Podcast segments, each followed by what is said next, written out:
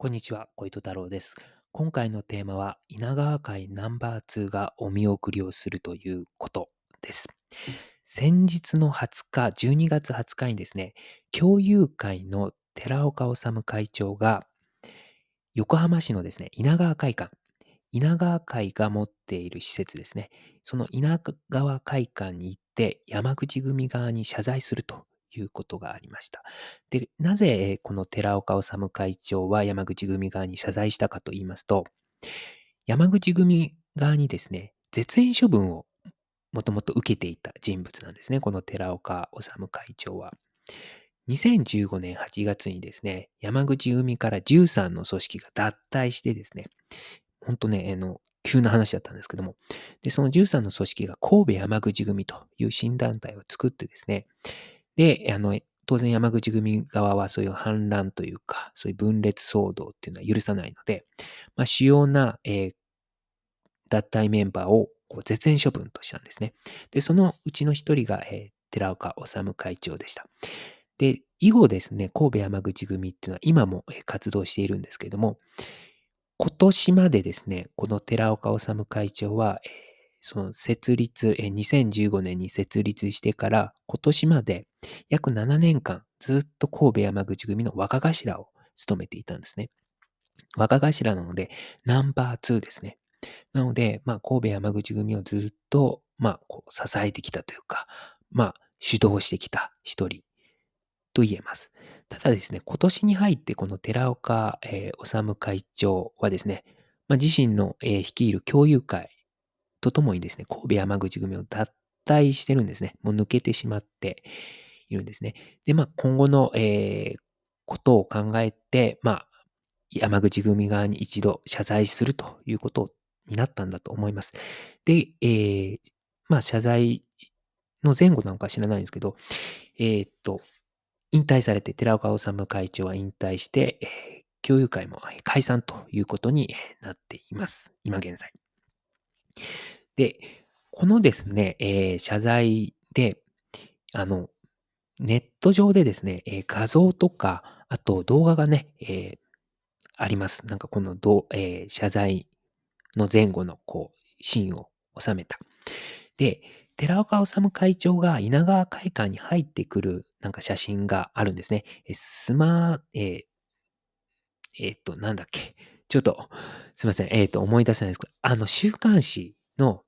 サイトで写真を今日見たんですけども、寺岡治会長が稲川会館に入ってくるときに、稲川会のトップの内堀和也会長が一緒にこう歩く、寺岡治会長と一緒に歩くシーンを収めた写真があるんですけども、これを見てですね、あ、国賓のようなえー扱いを寺岡治会長は受けてるんだなというふうにえ思いました。要はですね、あの、トップがですね、まあ、わざわざこう一緒に歩いていくということなので、まあそういう扱いを稲川会っていうのは寺川治会長にしてるんだなというふうに思いました。で、今回、なぜ稲川会の施設で行われたかというと、まあ直接山口組の方に寺岡治会長が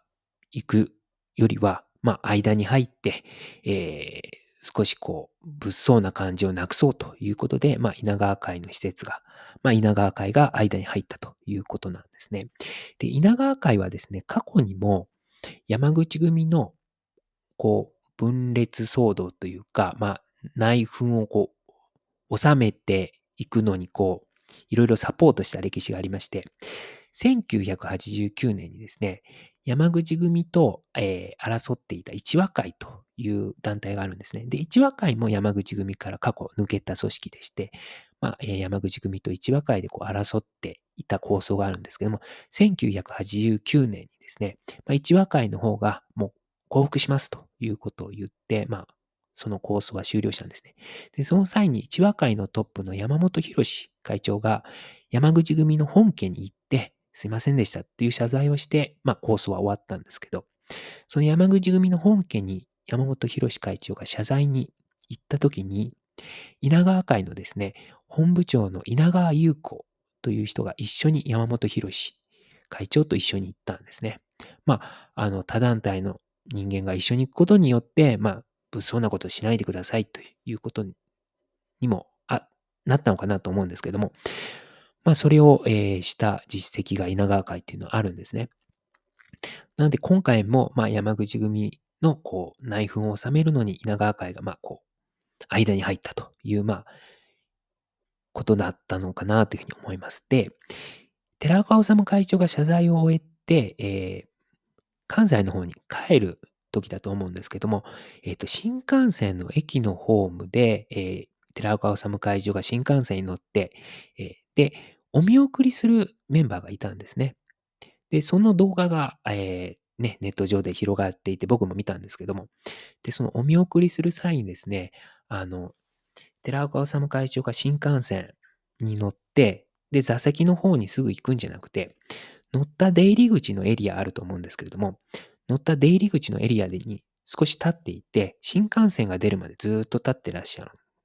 たんですね。で、お見送りする側の人が、あの、どうぞどうぞ座席に行ってください、みたいなね、ジェスチャーをしたんですけれども、えー、寺岡治会長は、あの、まあ、あの、そのうち行くんでみたいななんかジェスチャーして、あの、ちょっと最後まで、あの、立たせてください、みたいな感じでずっと立っていて、で、あの、新幹線が駅を出る、出てですね、こう、ドアが閉まるまで、まあ、ずっと立たれていて、で、えー、なんかね、あの、最後の方は挨拶、あの、頭をね、下げられて、まあ、新幹線が出ていくということで、まあ、最後までお見送りする人に対して、こう、えー、なんかこう、礼儀というか、なんかそういうことをされていたということで、まあ、あの、所作というか、なんかそういうのが、なんかこう、貫いていたんだなというふうに思いました。なんかこう、映画のようなワンシーンというか、なんかこう、謝罪ね、する側って言って、言って、なんかこう、立場としてはかなり追い込まれて、で、なんかね、えー、ヤクザ、社会からもこう引退されるということなんですけども、なんか最後までそういう礼儀というか、まあ、お見送りする側に対しての、なんかそういうシーンがこう伺えたなということで、なんか、うん、なんか映画のようなシーンだったなと思います。で、そのお見送りする側の人たちの、えー、こうね、顔を見て、はっと思ったのが、稲川会のナンバー2の貞方富吉理事長がですね、そのお見送りするメンバーにいたんですね。なので、ナンバー2が、いわゆる山口組で言うと若頭みたいな、あの、地位です。稲川会の理事長っていうのは。なので、そのナンバー2が、まあ、駅のホームまで行って、まあ、最後までお見送りをしたということなので、まあ、本当に稲川会っていうのは、丁重に、こう、国賓のように寺岡治会長を、まあ、こう、扱って、扱うようにしていたということが、わかり、伺えるシーンでした。はい、なので、えー、稲川会はですね、こう山口組と同盟関係にあるんですけれども、あまりこう山口組側に配慮しすぎずにですね、えー、うちはうち、うちのやり方で稲川会のやり方をちょっと通すというのがなんか伺えた今回の一件だったなというふうに思います。で、あとですね、今回、稲川会が間に入ったんですけども、同人会の小林哲司会長も今回、え間に入って、えー、謝罪をの、こう、を、こう、設けたというふうに、えー、聞いてます。で、同人会の小林哲司会長は普段からですね、まあ、関東の方に行って、稲川会の方のにもこのね、よく挨拶に行ってるということが報道されてます。なので普段からやっぱりこう、培ったネットワークというか、まあ、そうやって、え、顔を合わせているというのが、ここに来て、え、生きてるんだなというふうに思いました。で、このあたりのヤクザ組織内の業界内でもことを収めるというのは、こう、戦後のヤクザ組織のなんかヤクザ業界の伝統みたいなところもあるんですけれども、まあそのあたりがこうできているっていうのが、まあ今の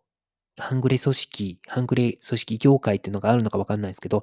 にはちょっとできないような、まあやっぱりこう、伝統ある組織が、まあ、こう、培った、こう、ネットワークというか、そういうのがあるのかなというふうに思います。思いました。いわゆるですね、まあ、ヤクザ組織、ヤクザ業界の、まあ、別の意味での、まあ、強さっていうのが、まあ、伺えたかなというふうに思いました。で、えー、寺岡治、えー、会長、まあ、もう元会長ですよね。に関してはですね、まあ、今後、仇になられるということなので、まあ、数年後あたりにちょっと自伝本なんかも出ると、まあ、山口組のね、分裂騒動の、えー、と裏事情とか、そういったことももしかしたら今後明らかになってくるのかなというふうに、えー、思いました。ということで、今回は終わりたいと思います。ありがとうございました。